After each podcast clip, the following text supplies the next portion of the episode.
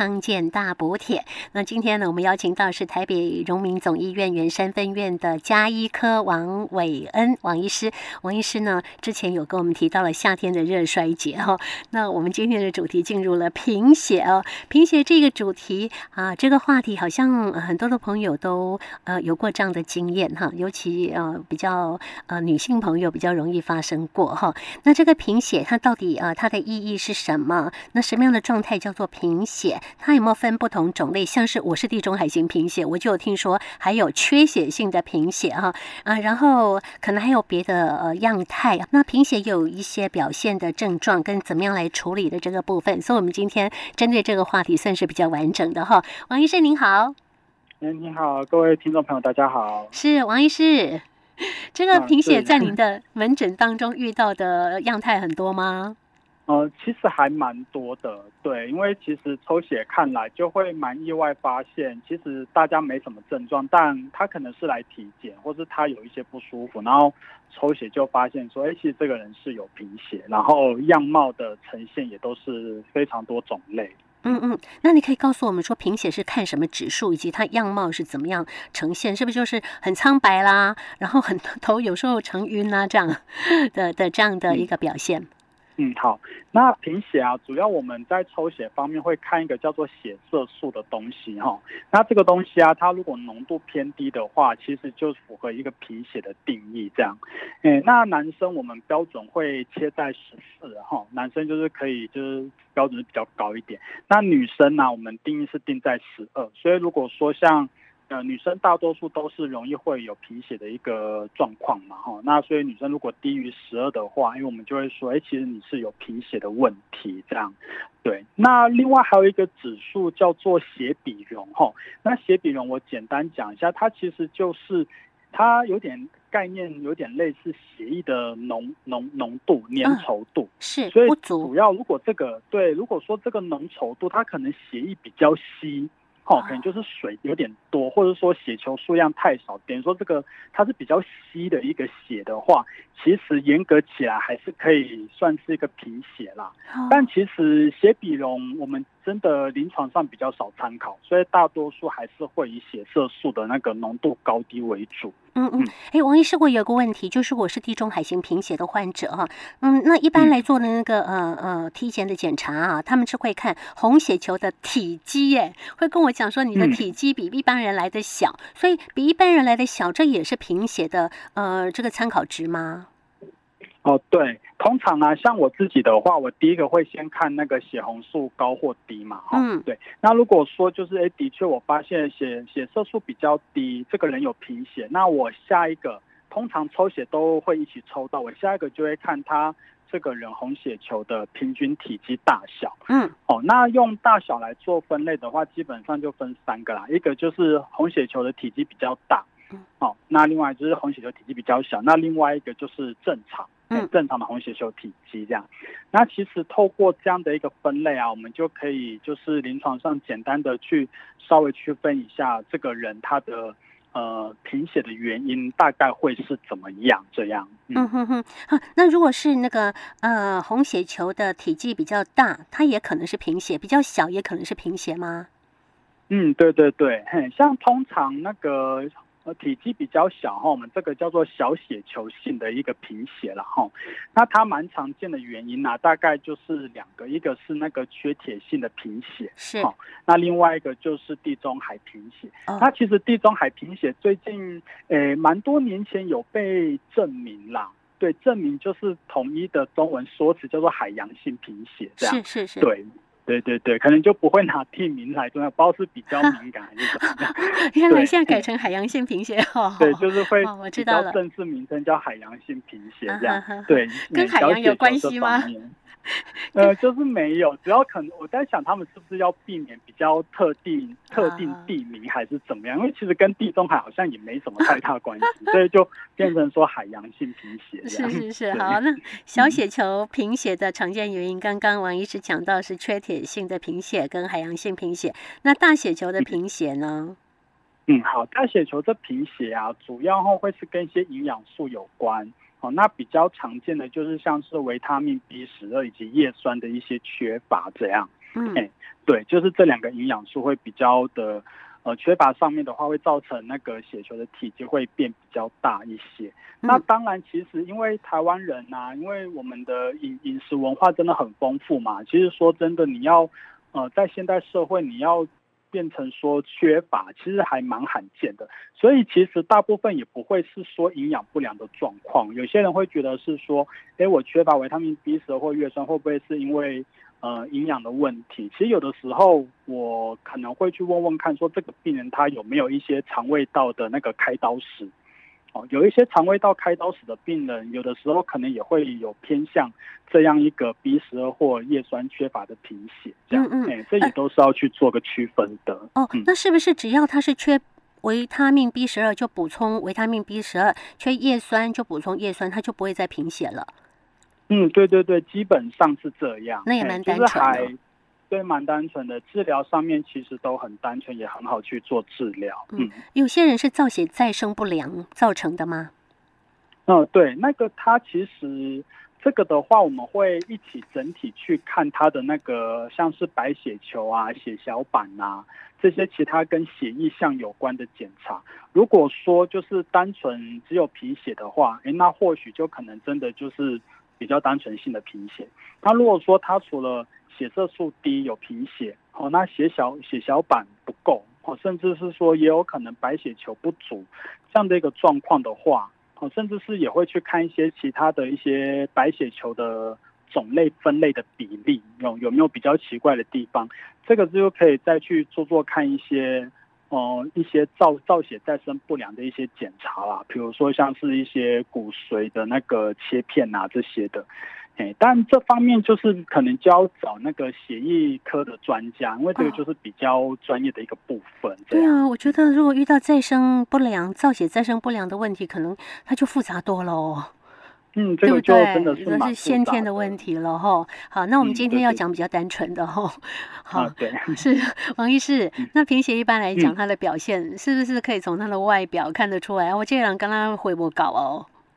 嗯，对，好，呃，基本上啊，其实我们临床上面遇到很多的贫血，大多是轻微的啦。那轻微的贫血啊，其实很可能就是没有症状。嗯，临床上面很多都是来体检。的时候，然后就是意外发现哈。那如果说贫血，呃，血红素开始比较低，哦，比如说我们刚才讲女生十二嘛，嗯，那有一些女生可能开始就是掉到十以下的时候，或许啊会有一些比较疲累，哦，甚至头晕这些轻微的症状，这样，她可能来门诊就会讲说，我最近就是。工作都觉得很累啊，然后觉得好需要休息，然后可能常常就会动不动觉得头晕。嗯、哦，那这个的时候可能就是还是要有一些警觉，然后看看会不会是有贫血的问题。嗯，那如果再继续往下掉，有一些人掉到比如说八以下，这些通常就比较严重了哈。对对，甚至晕眩啊，或者是说脸色苍白、嘴唇苍白的这些情况都有可能发生。嗯，哦，那。另外，因为就是血红素掉，我们知道血红素的功能其实就是在运氧气嘛，要把氧气就是带到全身的组织去，哦，所以其实也会造成一些可能喘啊、心悸的问题，因为你本身血液的氧气不够，所以你的心脏的那个帮浦功能就要更卖力的去做工，这样，嘿，所以变成是说，可能他平常。爬一两层楼梯都还好，然后这一次不晓得为什么贫血太厉害了，然后爬一层楼，哇，就喘到不行。那这个也都是要去怀疑一下的部分。嗯嗯嗯，那请问一下，那个血氧计有帮助吗？因为最近大家常常在讨论血氧计，哈，是不是我测血氧计在九十五以下的话，就代表我有贫血吗？有没有一个这之间的联想啊？这个联想其实没有那么相关性哦。对，当然血氧严重不足。呃呃，严重的贫血通常也不太会造成血氧严重不足，因为通常血氧严重不足应该都会是有一些心脏或呼吸呃系统的问题，很少会单纯因为贫血，除非啦有一个极端状况，这个人他可能有那个大量短时间内大量出血哦，比如说车祸，他可能没有什么开放性伤口，但他里面可能正在出血这样，哎，对对对，但其实在这种状况啊。贫血也不是我们主要去处理的目标了，当然可能就是要给赶快送到急诊室嘛，做一个系统性的评估，嗯、对，那可能要开刀进去这样，哎、嗯嗯欸，对对对，所以如果您您说那个血氧机跟贫血到底有没有办法这样，呃，间接去觉得，其实要很严重，当然会有关联，可是到那个时候，其实贫血就。应该不会是，就是最主要我们该担心的。这个时候可能应该还是要去急诊。嗯哼，所以那个表征如果是会有喘、会有心悸的问题、会有晕眩的问题，可能也有机会是贫血。好、哦，对对，也有可能会是、哦，因为我们以为说那样的问题应该是心脏有问题了。嗯嗯嗯，对，其实都要考虑，都要查哈，做一个全面的检查会是比较好的选择。嗯哼，好，这是我们针对呢这个呃贫血会出现的呃症状是如何跟大家介绍一下。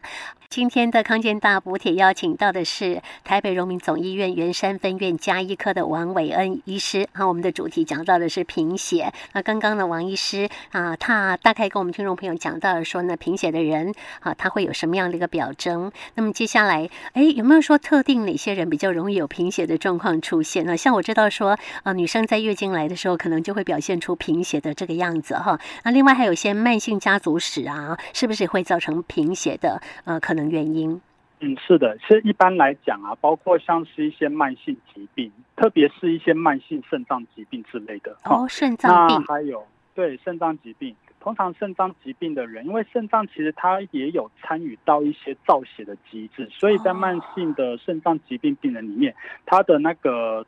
呃，血红素基本上都不太高，嗯，基本上都是比较低的。嗯，那另外的话，像是家族病史，如果说我们问诊问，哎，或许哎爸爸妈妈或是外公外婆、哦阿公阿妈这些，可能都有贫血的状况的话，哎，那那个海洋性贫血，这可能就需要怀疑一下。对对对对，海洋性贫血会遗传啊。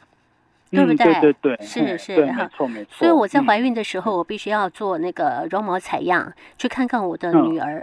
主要是我跟我老公都是轻度的海洋性贫血，就两个家成很担心小孩会有重度的问题，所以我每一胎都有去做这样的检查哈。所以这个是家族病史的问题。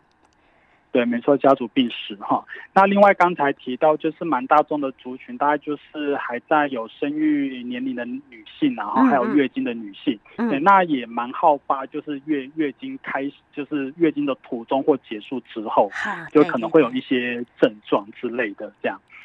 那老人家其实也蛮较多，会有一些贫血的问题啦。这可能也跟一些身体的退化或是造血系统退化比较有相关。是身体退化哈，老人家也会有贫血。我以为是说吃的很简单，因为老人家其实也不太动动锅啊，动动那个火了，所以他就随便吃吃。然后有些就吃罐头啊，吃面啊这样子，也不太注意营养均衡的问题。好，所以也有可能因为这样的关系，老人家产生贫血吗？不应不一定是呃，因为他有退化性的问题。嗯，营养的方面，单纯因为营养补充不足造成的贫血，我觉得这个比例应该是会比较少哦。因为其实即便他吃的少，哈，台湾的食物。大部分都还是蛮多元的，嗯，所以老人家我觉得啦，应该就是年纪大，再加上通常都有一些慢性疾病，啊，两个原因应该会是最主要造成贫血的情况。嗯哼哼，好，那就是我们提到的哈，哎，刚刚讲到了有慢性的肾脏病的朋友啊，或者是家族病史病史，或者女性在月经期的时候也比较容易有出现出现贫血，老人家呢也可能有比较多呃这样的一个表征了哈。但会有症状出现吗？嗯，这个就其实都不一定的，因为像以我的家人为例好了，就我有一个就是亲戚这样，嗯，他被发现贫血是他的，他没有任何感觉，他也没有觉得不舒服，但是他有一天上班呐，她是女生嘛，是，他有一天上班就是被。他同事说：“哎，你今天脸色怎么那么苍白？”啊，对。然后他回去看镜子，也觉得好像有点怪怪的。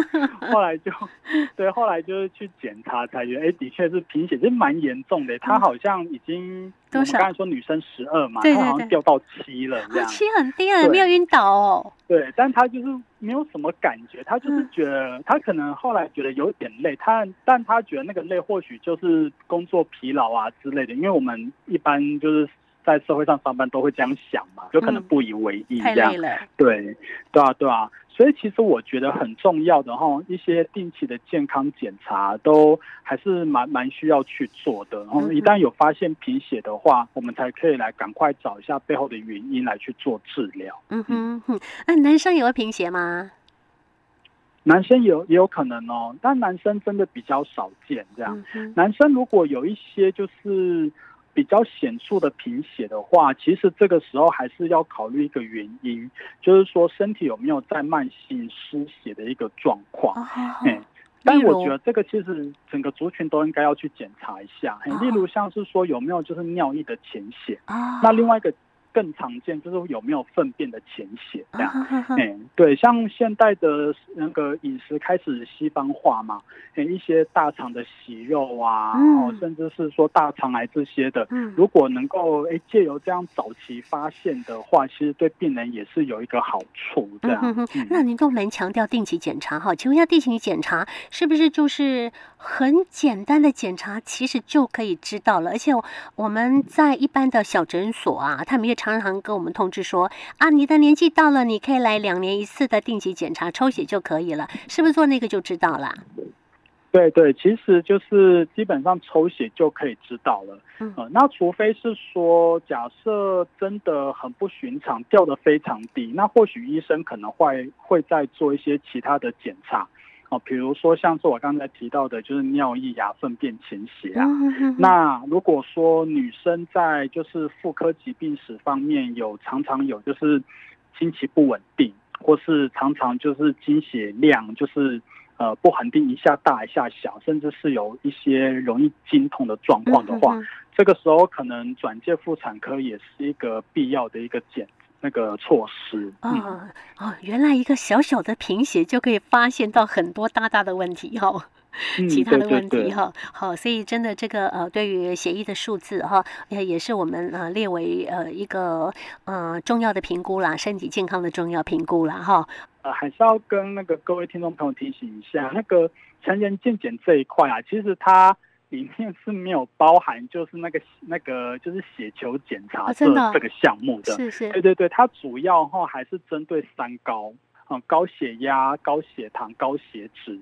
好，然后让你量一下身高体重啊、腰围啊这些，嗯，好，然后验个尿尿，看有没有一些尿蛋白，这样，它的一个主套是这样，这样，哎，但我也建议是说，那既然你都要做了，其实你可以就是跟一些那种健检中心啊去询问一下，哎，那我能不能顺便抽个，就是看有没有贫血啊，看一下白血球啊、血小板这些的。我觉得反正你都要抽血，那干脆就一起检查，这样也是不错的，嗯哼，不会花很多钱哈。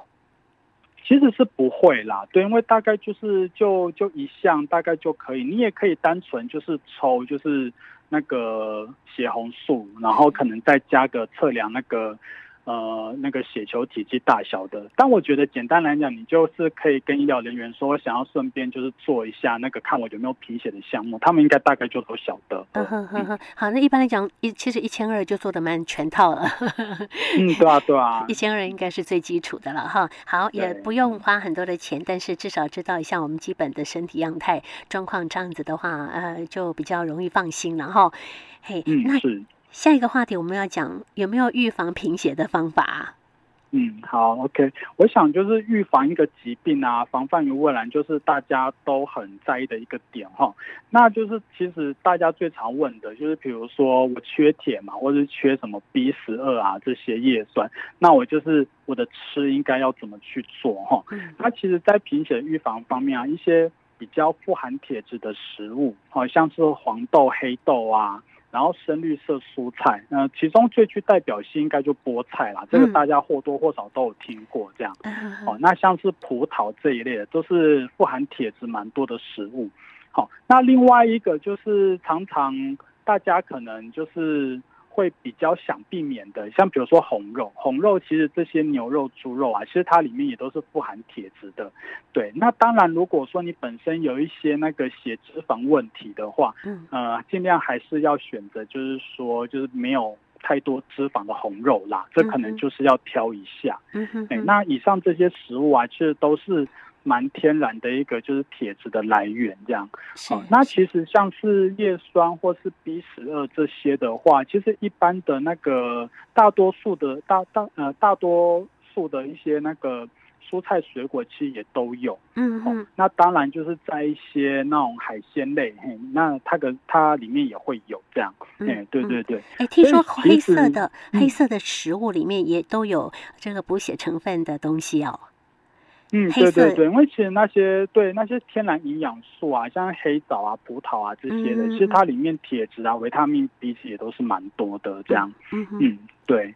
当然这个，但如果真的要靠食物来预防的话，其实我觉得它的角色并没有很大啦。有的时候你真的发现可能缺铁或是缺什么，其实，嗯，我觉得乖乖的服用铁剂或是医生开的那个 B 十二补充剂可能会。呃，补的比较完全一点，嗯，对对对对对，嗯，不然你可能那个食物要到底要补到什么时候，其实也真的不太晓得。是是是，反正一定要给医生看了。如果真的是有比较严重贫血的我的问题哈，除了找出原因之外，医生帮我们做的呃处理啊，给药啊什么的，我们都要按照医嘱来好好的食用哈，这样子的话才有办法尽快的把你贫血的问题给处理掉哈。那一般来讲，看的就是加医科吗？呃，对，就可以找家医科或是一般内科。那通常有一些可能比较复杂，没办法，就是很单纯归类贫血原因的，或许要转到比较专门的血液科去做求助。嗯哼，哦，比如说像怀疑有一些骨髓造造血功能不良的啊，哦，或者是说就是常常就是身体动不动有一些那种溶溶溶血的情况的人，这些的那可能就要。到血液科去查一下，看看有没有这方面的问题。嗯呵呵，好。那我们今天呢，王医师特别跟听众朋友介绍的是贫血哈。那如果说只是一般性的问题的话呢，我们加医科还是就可以处理了哈。加医科这边如果告诉你说，哎、嗯，不行哦，你可能是造血方面的问题或者特殊的问题的话，我们可以呃，应该可以再帮我们转接到其他的，像是血液肿瘤科去做一个处理，应该也没有问题，对不对？啊，是的，嗯，没错。好，非常谢谢王伟恩王医师今天帮我们做贫血的说明，谢谢你哦。好，谢谢，再见。